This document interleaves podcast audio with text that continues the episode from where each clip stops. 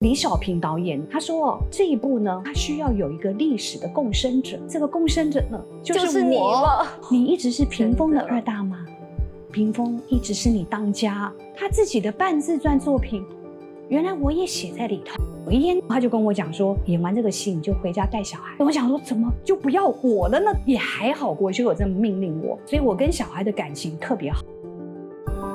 我是侯乃荣，台湾名人堂要告诉大家，有故事的人，有意义的事。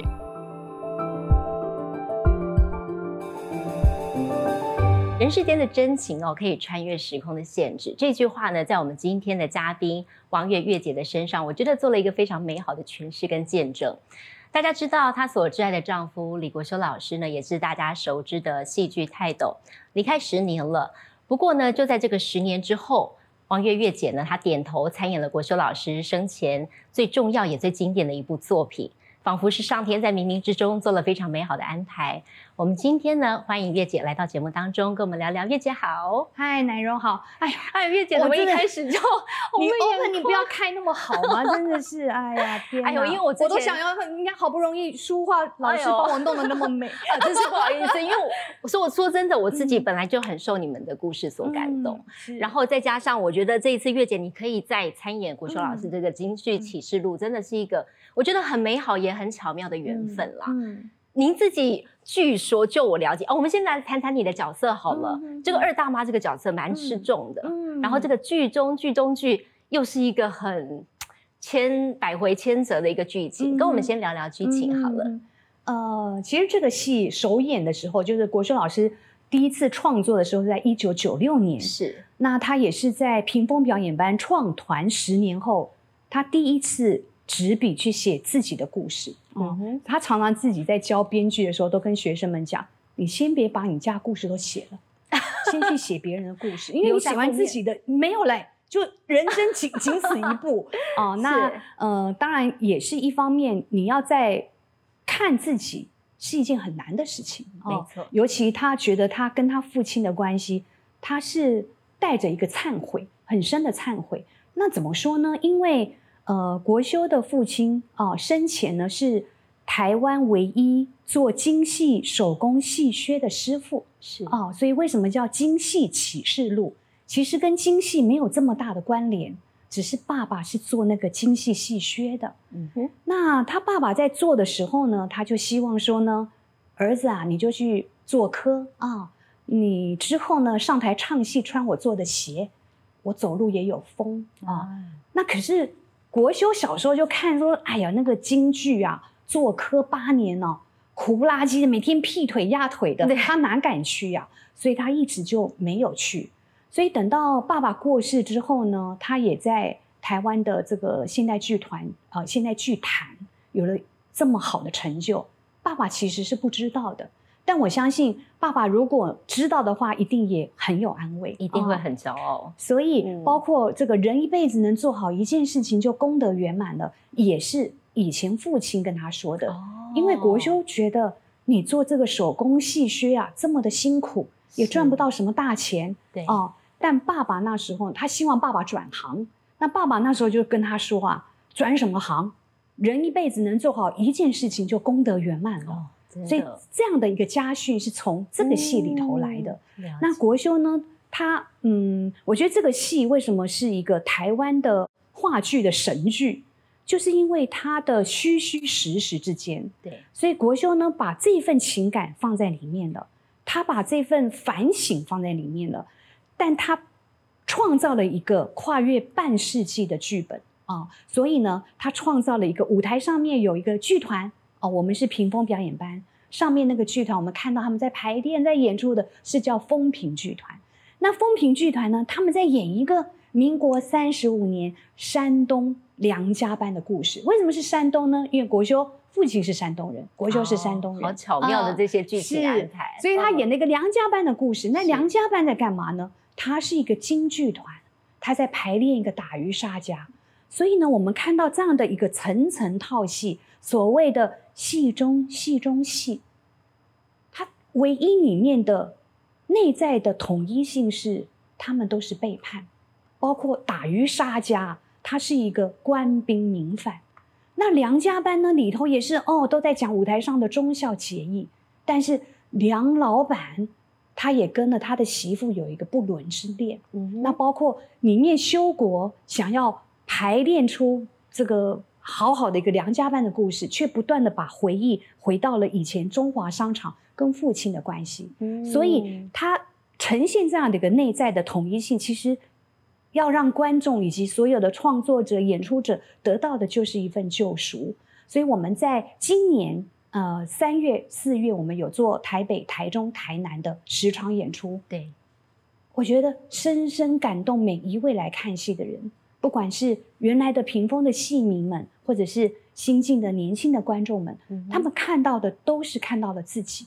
对，那呃，很高兴就是说，我们这一次可以在呃八月十八到八月二十号，能够在国家戏剧院再做五场的最后加演。嗯所以对我来讲，我觉得我更加珍惜能有这五场的机会。对，嗯而且我觉得这五场我觉得很不容易，是因为倾注国修老师一生的心血。那月姐，我觉得对你来讲也格外有意义。是你决定演了。这个决定我觉得应该很难，因为你其嗯实会有太多的片段，你会回想到过去。对，你一开始拒绝演出，后来到同意接嗯演二大妈这个角色，嗯最主要的原因是什么？二大妈是什么呢？就是我刚刚说的这个呃梁家班，就里面这个戏中戏的梁家班的梁老板是樊光耀老师演的，他的第二个太太叫二大妈。嗯，那大妈是谁？共产党员都没有出现。三妈呢？这次我们国家剧院版的是请到了黄家千演。那这个二妈的角色呢？其实她之前是个妓女，但她大把大把的钞票扎进了梁家班，八抬大轿扛进梁家门，所以她是梁家班的，其实是当家。哦，嗯那呃，后来我们也会观众会看到另外一个中华商场的部分，有一个七八十岁的老婆婆啊、是一个孙婆婆。后来我们才晓得，原来他们两个就是同一个，当初光华四射的二大妈，啊，到后来变成了孙婆婆。都是由您来演，对所以这年所以龄跨度很大光。这个文本哦就很难，对，但是它也同时这个剧本是所有女女演员应该都想演的。嗯哼，因为我们女演员要的就是一个剧本够好、够深刻、戏感够多啊。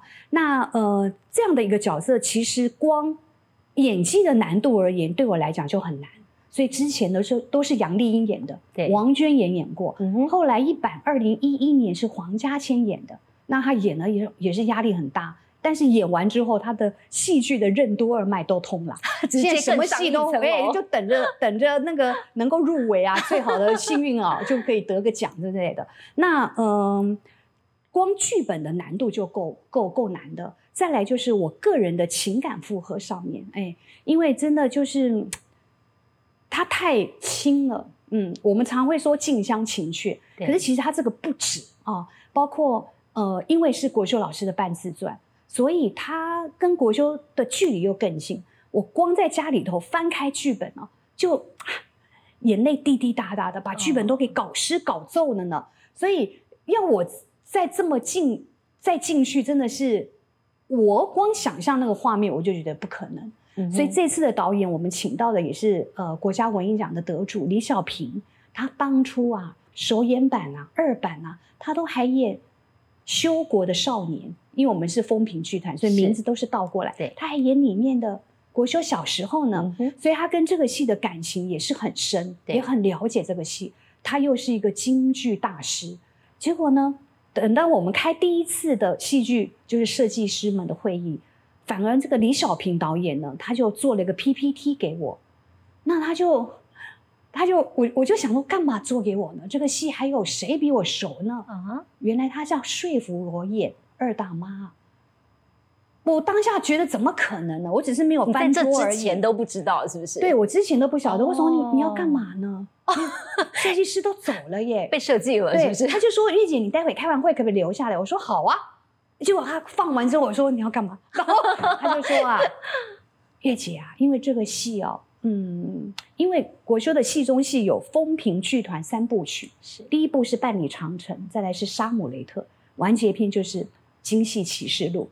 他说哦，别部哦，修国找别人演都可以，但这一部呢，即使首轮的屈中恒这一版的宋少卿演的再好，但他需要有一个历史的共生者。嗯哼，那这个共生者呢，就就是你我。了。他说，否则没有对办法去替代跟安抚观众的情感。没错，可是我听的就是还是觉得太难了，不可能的。所以我回家真的是嗯，辗转难眠。那也问了我的儿子女儿啊，他们当下听了都哭了。他们晓得这部戏的二大妈那个角色的意义，尤其当我当妈妈去演的时候，他们一想到那个画面就哭了。当当然，他们也会考虑到我自己身体、身心上面可不可以负荷。那还是希望说我来自个儿决定。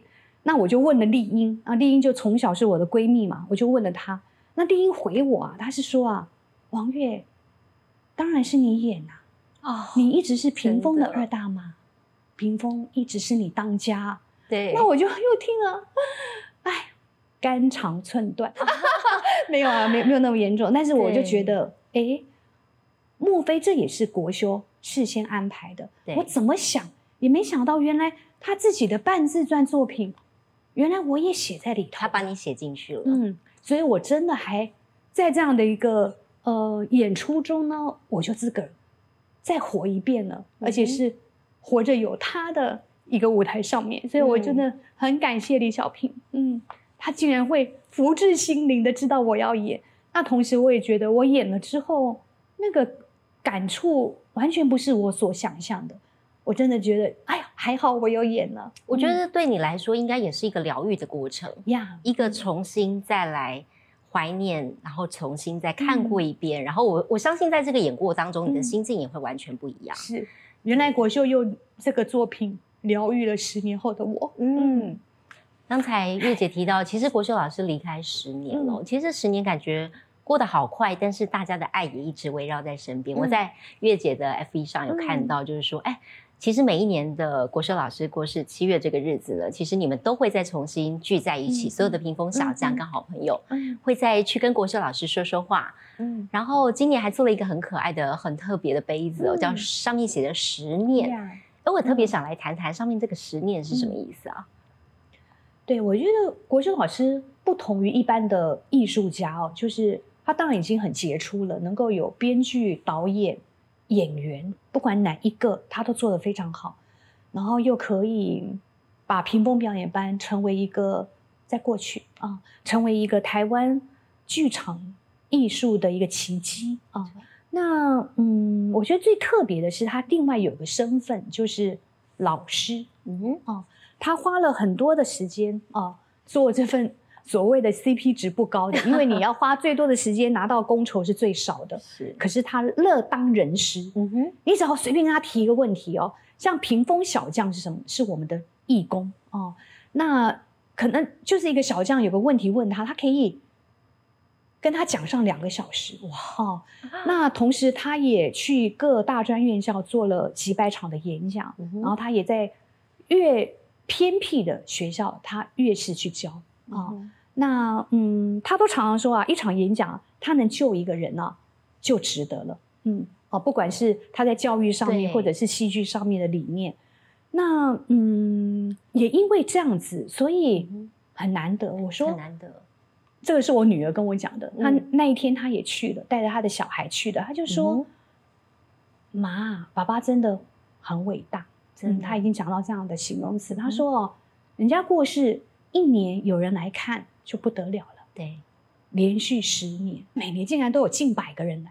那今年有一百二十个人，其实陆陆续续屏风子弟兵他们都会来，包括国修的老友。对，那呃，只是没事的就能来嘛。嗯，那对我来讲，我觉得也是因为我看到这样的场面，因为每个人都有每个人的宗教哦，但是大家都能够就是来看老师对啊、然后来跟老师说说话哦、包括呃会跟老师宝贝，会跟他聊天，我都觉得好可爱哦而且就宛如老师都还在。是，嗯，那对我来讲，我也看到了，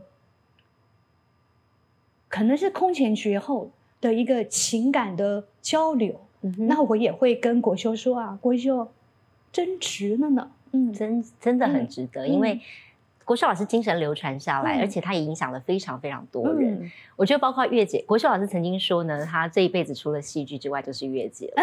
哎，我想聊聊一开始嗯你们这个二十结婚二十多年来，可以完全不吵架，嗯这个爱的起点是什么？你们从什么时候开始、呃有这个爱的火苗嗯慢慢的滋长的？嗯，对你刚刚奶蓉讲这句话，好像是在我们结婚二十二周年吧，我们七月十八结婚的是。，那二十二周年，因为他是山羊座又 A 型，对，所以他好像没有好好的跟我讲过我爱你，真的他就是很实物的、很实物性的。OK，那他不来甜言蜜语谈情说爱，可是你会感觉到他的爱都是在生活中哦，包括他那时候就是呃，好像在他的 FB 吧，哎，写了一个就是戏剧是我的生命，王月是我的全部，我全部的生命除了戏剧，只剩下王月。哇，我看他妈的滴滴答答的就掉下来了，这比我爱你三个字还人、对对对欸对，也亏他文笔这么好，可是我知道他那个的感觉真的就是。他就是戏跟人生哦，嗯戏是他的人生，对，可他的生活生命就是王月了。嗯，其实我非常非常感动哦。对，那嗯，所以我也在想哦，我人生能够遇到他，真的，我如果有人生有幸福，都是因为有他。嗯，那在当初也是我大三暑假去打工哦，那那时候是呃，就是一个电视节目，是李立群找我去的嗯哦。我那时候是在大二演的一个舞台剧，演一个十二岁的男孩，我也没想到他竟然记得。后来等到他们要开一个呃戏剧的节目，他们就找了我，那是比较属于短剧的节目对，小品的。那我就嗯，因为我们都以我们这一代，我跟他差十岁，所以我们这一代其实对他都是耳熟能详、家喻户晓的。那呃，我也看他的舞台剧，因为他不管是那时候是在兰陵剧坊或者是表演工作坊啊，是都有固定的，就是你会觉得这个人除了在电视上演喜剧，他是热爱舞台的。那对我来讲，我又是戏剧系的，所以他的演出我是一定会去看的，包嗯括相声剧等等对。嗯，但是真的能够近距离的一起，我那时候就是个大特约演员，我就是会觉得哇，你就眼睁睁看到一个编导演在一起的哦，等一下嗯又是拿着他的剧本，然后他又导一导，又自己要跟我们演，我就觉得哦天哪，真是有才华。所以那是一颗敬仰的心，对对，就砰砰砰砰砰砰的跳。然后当初我就是真的就念力，就希望他能够多看我几眼。哎，果然就是你也不能跟他谈什么感情啊。对对哦对对那能看我几眼，我就已经很高兴了。再加上他那时候想要做实验小剧场，是好，所以包括有讨论这个呃屏风表演班这个剧团名是什么，都是我们一块讨论的。哦那我就开始展现我的呃长袖善舞。才华。对对对，没有，就是他要什么我通通会，哎，哦、他说什么我就哦，你说我就你这个主意是什么什么写实主义是那个呃我什么都讲疏离剧场，什么我通通讲。哦，一副就很好用的小百科。啊、那呃服装哎我来做。哦，呃排演助理我来做，哎就特别的这一切的起源都是因为爱嘛，哎就是想要让他觉得我很好用，想要他看见，对对对，嗯。就没想到有用哎、有用，哎，就渐渐渐渐的，他也没有特别的、特别的呃证明我。嗯哦，哼就是给我一个 credit 没有，对对对，他也只是说哎没有说是跟女朋友啦。朋友吃饭的时候，然后就跟朋友介绍说这是我女朋友，哎，我也没问你要不要，对对对，我都是还不敢，我还装镇定，还不敢说你再说一遍，哎，就很可爱，但心里在小鹿乱撞，对不对，对？哦，原来已经是女朋友了然后再来后来也是结婚，他也没有求婚，好，他就我们就一起在做剧场的嘛。哎，我从坐在地上办公开始哦，那因为那时候还没有前进家具，对啊后来到什么三重桥下买那种二手的办公家具等等，然后后来呢也是呃慢慢的越来越有规模，也是屏风越来越稳定了之后呢，三年后，哎，他就跟我说，哎，现在我们有空档啊，嗯。哦，他也不这么讲哦，他就说呢，呃，这个呃七月份啊，呃谁谁谁来导戏哦，那我们就结婚。哦然后我也是说好啊，哎，所以一切就是 在他很低调、很害羞的情况下，哎，所以他其实情感是比较内敛的那个人，也太内敛了吧？对，反而是你是比较外放的那个。对对，还好我这样子，我觉得真是互补。哎，那但结婚之后，国秀老师希望你就是比较相夫教子，嗯把家庭顾好。嗯，那时候对你而言，你可以接受这样的建议吗？我比较好奇。因为我就是母羊座嘛，然后我又热爱表演，哦对那我也很爱哦。我原本啊，以为想说我嫁给一个编导呢，就有演不完的戏啊有机会当女主角演肯定不完，肯定有的嘛，你要出戏就一定是我嘛。对，就没想到我，哎，搞半天你没你没那个心情跟时间去上台演戏，对因为你光是要去定场地、写企划案、下公文、找赞助，什么就一堆事，然后你要卖票，以前还没有电脑售票系统，你要去调票的，每个地区都要去调票的，那这些事谁做？我来做啊，所以你根本没有什么机会脑袋去演戏，这件事情就等于是。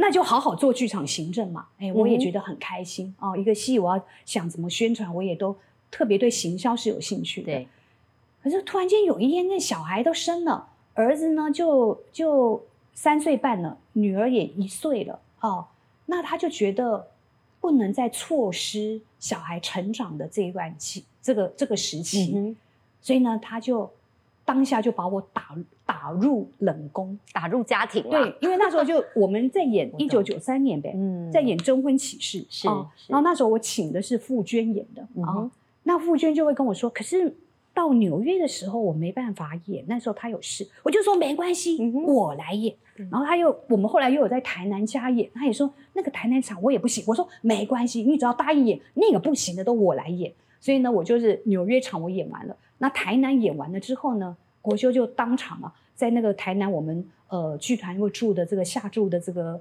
宾馆啊，他就跟我说啊，哎，我还记得呢，那个宾馆也也不大嘛，剧团能够住多好啊。那那个小沙发呢，他就坐这个沙发，我就坐这个沙发。嗯然后他就跟我讲说，这个啊，演完这个戏你就回家带小孩，什么都不用管了啊、然后我就吓死了，我就开始完全又轰轰轰轰。对啊，那么他又讲很多原因，但是我哦听不清楚了。对对我想说，怎么怎么怎么就不要我了呢？对我来讲，因为我很、很职业妇女的，嗯对哎，然后呢，刚好这个小沙发呢又有这个破洞，棉花都出来了，所以我就只看到这个棉花，然后我就想说，这个棉花是不是也要被这个椅子也要被主人给丢掉了？这可能这个老板也要丢掉它了。对哦，然后但是我就接了这个命令以后呢，哎，隔一天哦，就真的不上班哎，也没有一通电话哎，就是屏风大大小小是没有一个人要打电话没有相问我说关了。我哪一个文件要放哪里都没有人要问我哎，嗯，哦，真的就不相关哎。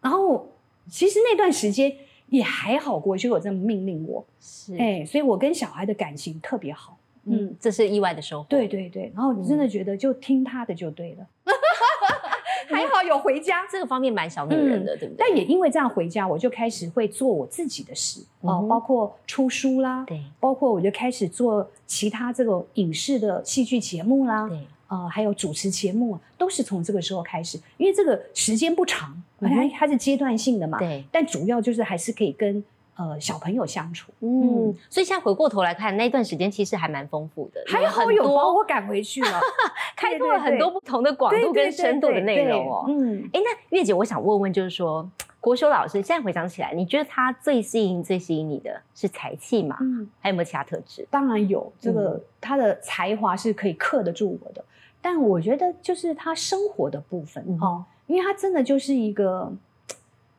我们也不说他大男大男人，但是他有男人的肩膀。你别看他这样子一个瘦瘦小小的哦，对我来讲就是一个小巨人哦。那他呢，呃，赚的钱通通给你，就没有现在年轻人好像都要各分各的，对不对？财务独他也没有，他觉得养老婆是他应该要做的哦。那他名下大概就是他那个手手机吧，哎，嗯呃，对，就是名下没有什么财产，他毫无毫毫无别的。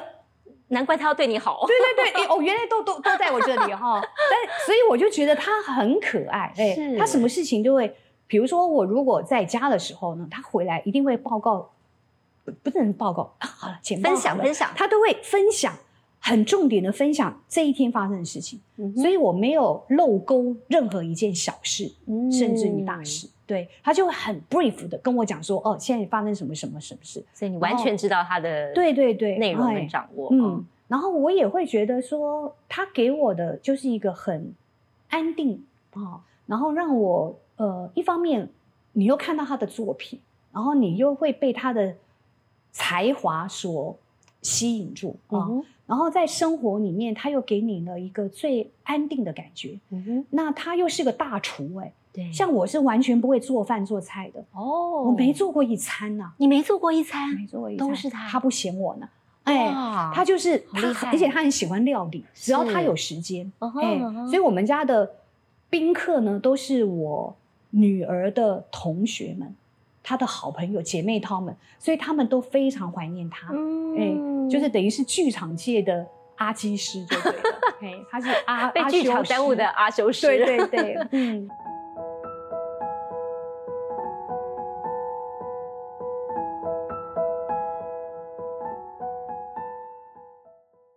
现在回想起来，有没有哪一刻我自己很好奇，有没有哪一幕或是哪一句话是嗯。你觉得国修老师嗯。跟你的互动当中，让你至今嗯都嗯难以忘怀的？嗯嗯嗯，其实他都会，他教表演，有教到所谓的情绪档案，嗯哼，嗯，就是所谓演员你要怎么演哭戏，嗯哼，有很可能新进的演员们不晓得怎么哭，对，哎，他都会说，情绪档案有个最快的就是定格画面，嗯哼，嗯，就是你想起这个人的时候，你的定格画面是什么？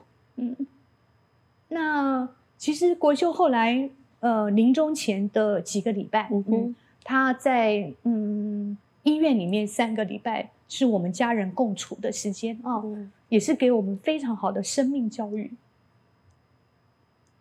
那他还有甚至问儿子女儿说：“嗯、那你们的定格画面是什么？”嗯。小孩子都讲了，嗯，都讲的很好呢，嗯。嗯，儿子讲的是他很小的时候，嗯，他躺在那个维尼熊的有一个维尼熊的和适椅，那你只要把那和适椅倒下来呢，他小孩小嘛，身子短，他就可以睡在这上面，可是他仰头看的就是爸爸在书桌前，嗯。呃，因为他书房那时候我们有书房的，可是他还是会会把自己隔一个小小的，因为他常常说他自己是纸箱里面的男孩。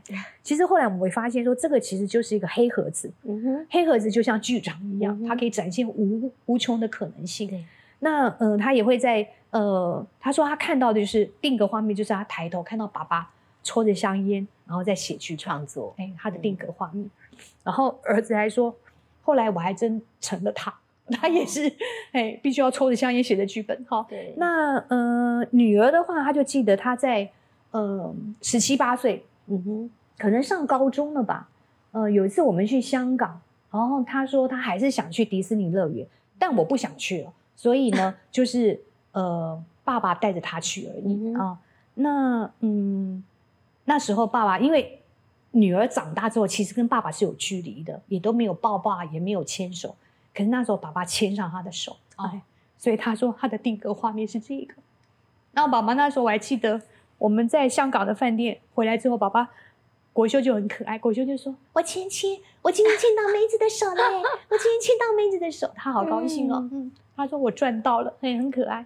所以这是女儿的定格画面。嗯那我的定格画面是，呃，因为他走的时候是七月，我们五月的时候他还带我们去了一趟东京，因为他最喜欢东京。对，嗯，那东京呢？他其实到任何一个国家只看剧场跟菜场，哦，真的啊，因为他喜欢 做菜，不去他最景点，喜欢去？菜市场，他 从来任何名胜古迹对他完全没有兴趣。嗯嗯嗯嗯，然后他就呃，那时候我们又去东京的一个菜场，嗯，好像是上野呗。啊，然后呢，就在那个菜场中，我就呃吃一个，他们很可爱，他们把呃西瓜还是凤梨，我忘记了，就是水果切成一条的，然后插一个棍子，哎，那真的挺方便的。水果棒对对对，好可哦爱，你就可以这样吃。然后我还记得那时候就呃有一个垃圾桶，然后我在那边吃，因为我怕滴下来对。然后国修就帮我拍了一张照片，他就说看这里，然后拍完照片我就这样看着照片，就这样拍，嗯、然后后来他就拍完之后，我就说我看，然后他那时候他在我的耳边说，你这个样子跟我刚认识你的时候完全一样，对，是这个是我的定格画面，这是你的定格画面。嗯对，所以国修都说，当一个演员要演哭戏，你必须有很多定格画面。的确，很多画面是你可能一辈子都忘不掉的。嗯，那我觉得，对于很多屏风的戏迷嗯来讲，我觉得屏风决定要暂停、无限期的停止演出，那一刻也对他们来讲是一个很大的震撼。嗯那我想，月姐，你当初要做这个决定的时候，其实是非常非常的不容易啊，毕竟是老师的心血。那时候决定做这个决定的时候，那个决定决定要下的那个 key 嗯 point、关键是什么？嗯，国秀老师在临终前的三个礼拜，我们都有谈到任何一件事情。嗯，因为他原本都有一个心愿，是想要成立一个职业剧团，想要有一个八百到一千二的剧场，定期的可以闭幕的演出。啊。嗯。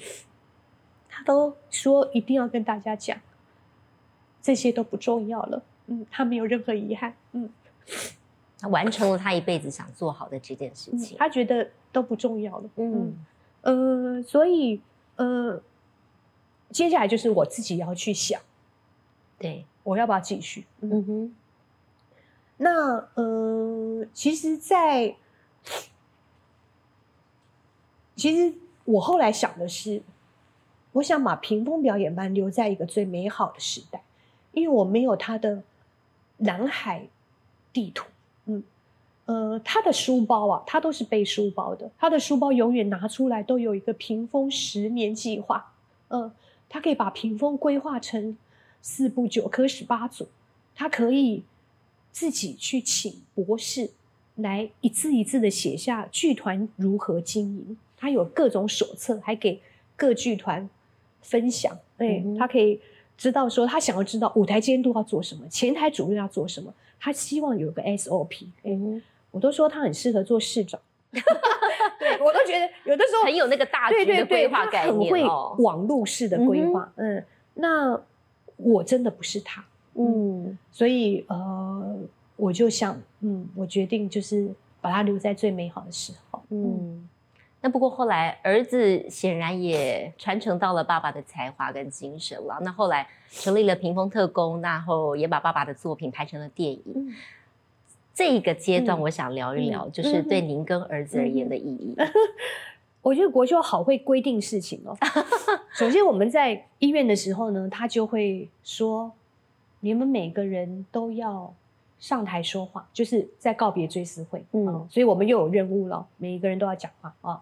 那后来呢，他就跟儿子说啊，嗯，你就把《北极之光》，就是原来他那个舞台剧对哦，也是一个很难得的一个呃三代的一个初恋故事啊。他说你就把这个舞台剧呢，因为他知道儿子学的是电影的编导，嗯，改编成电影哦，所以我们又拿拿到圣旨，对，果然这个圣旨真有用的，是，我们完全没时间悲伤。他要让你们继续往前走，因为他要的是说，就当给我的生日礼物。嗯所以七月一走，我们十二月绝对上不了的，但是我们隔一年真的就把它搓出来的。哎，嗯哼，是我还记得是十二月十九号，他生日是十二月三十，我们就上映了。那呃，所以我也发现说，其实儿子那时候才二十三岁，他也独立的去把，也才发现原来舞台剧改成电影完全不是可以一比一的，他嗯哼等于是重写了。对，他真的保留原来的台词，大概不到百分之十十五吧，哦，嗯大概百分之十这样子。对，但是他的整个的精神完全是跟爸爸的原著是一样的，我也觉得很很惊讶哦。对，那嗯，所以我也不晓得，其实对我来讲，我原本就是一个喜欢相夫教子的，我从来也没有什么远远大的抱负。国。修老师多了解你，他就叫你待在家相夫教子，对对对对对，我就喜欢哎、然后呢，果然就是呃，我当然也会觉得说，那是不是儿子如果不创作有多好？是。因为创作真的是对我来讲，真的拿命在换的，很辛哎苦，真的很煎熬。嗯。嗯呃，但没有办法、哎，这个就 DNA 啊，哎，呃，所以儿子现在还是在做剧本创作，哎，那么嗯，我不知道是好是坏，哎，但是因为我很，我就很尊重他们的选择，哎，因为我真的觉得那就那就是他们能够活出生命的意义，他的天命你阻挡不了他对的，嗯嗯嗯。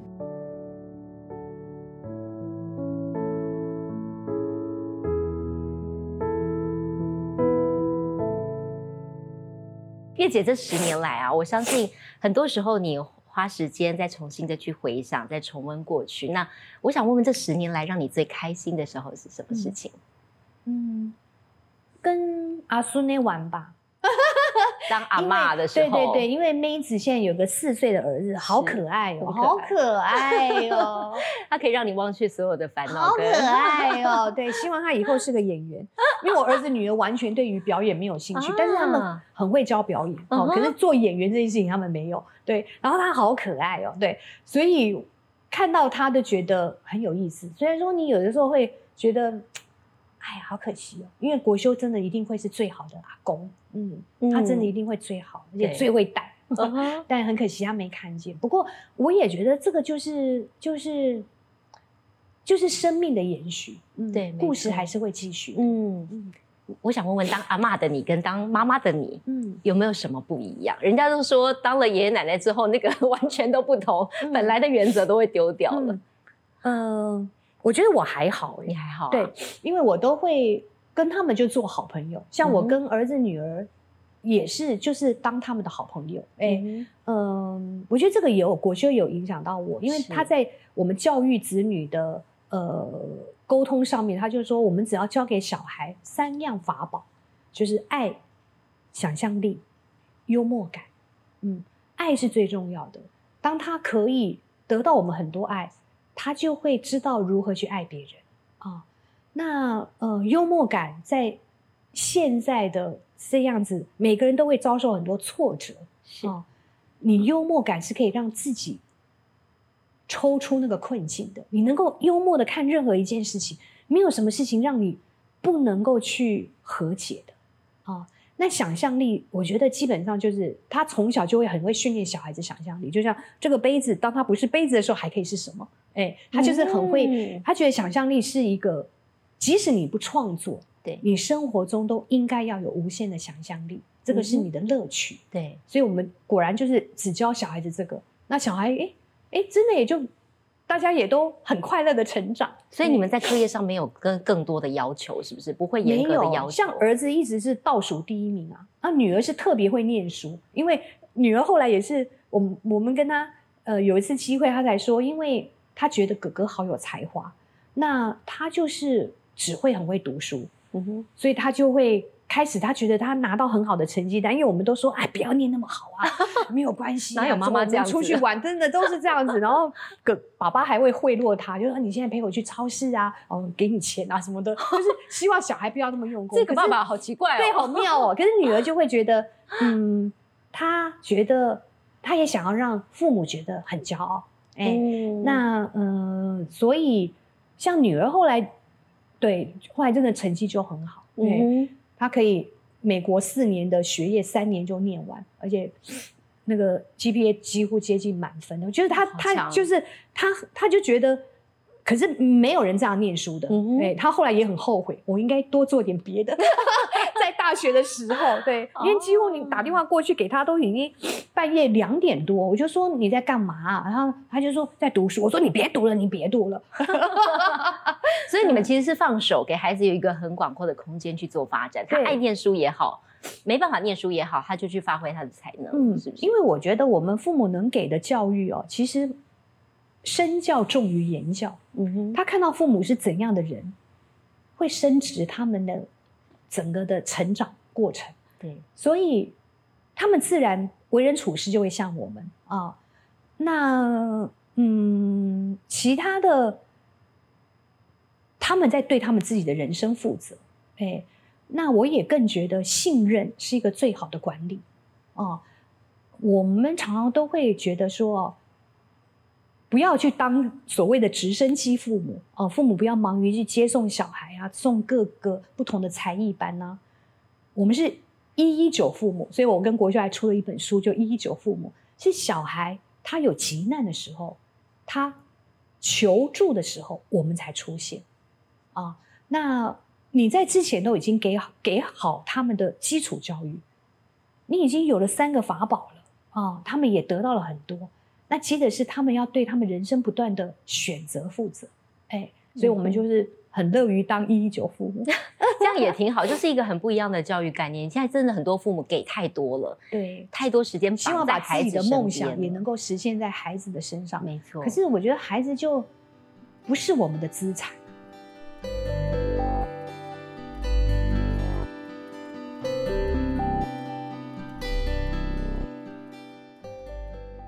月姐，最后一点点时间，我想请教一下，就是屏风表演班现在还是处在暂时无限期停演的状态，嗯不过我们还是看到了很精彩的作品。那对于屏风的未来，嗯，您自己的未来，你有没有什么样的规划或蓝图或想象？就像国修最后的遗言哦，他说他留下了二十七个戏剧作品，然后希望大家能够慢慢的去品尝啊，细细品尝。嗯，对我来讲，我觉得很经典。就像我们这次推出《京戏启示录》，嗯，有剧评哦，像有威汪教授，他觉得层层的拨开一层层的历史啊，但你看到的是无穷的未来。这是一个献给未来的戏，包括所有的演员、角色、先祖啊，是一个微弱却又充满救赎的剧场。那我会觉得，它当然是一个天花板级的作品。对我来讲，是献给年轻人的作品，因为我很想让他们看到能够引以为傲的，就是我们能够给他们什么，就是给他们想象力。哦，嗯你说我们现在都在追剧，韩剧每一个，你看我们多久没有古装剧了？因为我们没有影城，嗯哼，好不容易有一个天桥下的魔术师，可是中华商场都一比一的出来了，但还是得拆掉，对，因为我们没有留下来啊、因为那块地是建商的地啊、对就好可惜哦。嗯，所以在你没有成本的的情况之下，你没有服装，你没有场景，你只能够靠我们的脑力。所以你看，在九零年代，我们的华语歌坛席卷全部吧？对，哦那接下来呢？台湾要拿出什么？除了我们的半导体啊、嗯除了我们的 AI，我觉得这一块很希望对能够政府跟民间嘿大家一起来配合，因为这个是我们台湾也是非常重要的资产。嗯哼，那所以对我来讲，我觉得我想要让年轻人看到，你会为此而感到骄傲的，你会相信原来一出戏可以改变你的一生的。嗯，戏剧的力量何其大，尤其当它能够去，你为这个形式、为这个艺术作品而感到震撼，但它同时打到你内心的，是你自己去想，你的人这辈子要做的那一件事情是什么？你想要跟你家人修复的关系是什么？我觉得它就是可以有一个所谓的，它也是一个台湾现代剧坛最多剧评的哦。当我们现在 FB，你只要 Hashtag 京戏启示录，连现代的年轻人他们的每一篇 po 文都看得我啊，我在后台啊，助理都说你别再看，因为我没办法化眼妆啊，嗯因为每个人都讲的好好哦。对，大家都有不同的看法，但是我们却在同一个时空思念同一个人。那我们也看到李国修的多重宇宙，然后所以这些东西是历经了二十七年，它并没有改变，是，反正它的力量是加成的。尤其当我演到了这个二大妈这个角色，观众跟舞台上的对话空间更更多重了，对，甚至到最后，李小平是让国修老师也出现了。嗯我就是要爆料，你破梗，但是这些都是令人不可思议的。是。嗯所以，我相信一个好作品哦，其实它会不断的继续流传下去的。因为对我来讲，现在就是授权演出。嗯，那我希望能有机会，如果真的天时地利人和，就会有一个更大的贵人，能够让这些作品，或许真的有一天有个李伯修的定目剧场呢，我们也能够像百老汇一样，嗯，或许有一天。但我希望这些都是，当国修说他放下的时候，也是我放下的时候。嗯，但不管怎么样，我觉得非常谢谢月姐哦，嗯今天来这边带给我们非常心灵富足的一集。谢谢那当然，嗯祝福月姐，祝福屏风，祝福嗯京戏启示录，希望这美好的一切我们可以继续流传，传承下去。好的，嗯，谢谢谢月姐，谢谢奶蓉，谢谢谢谢谢。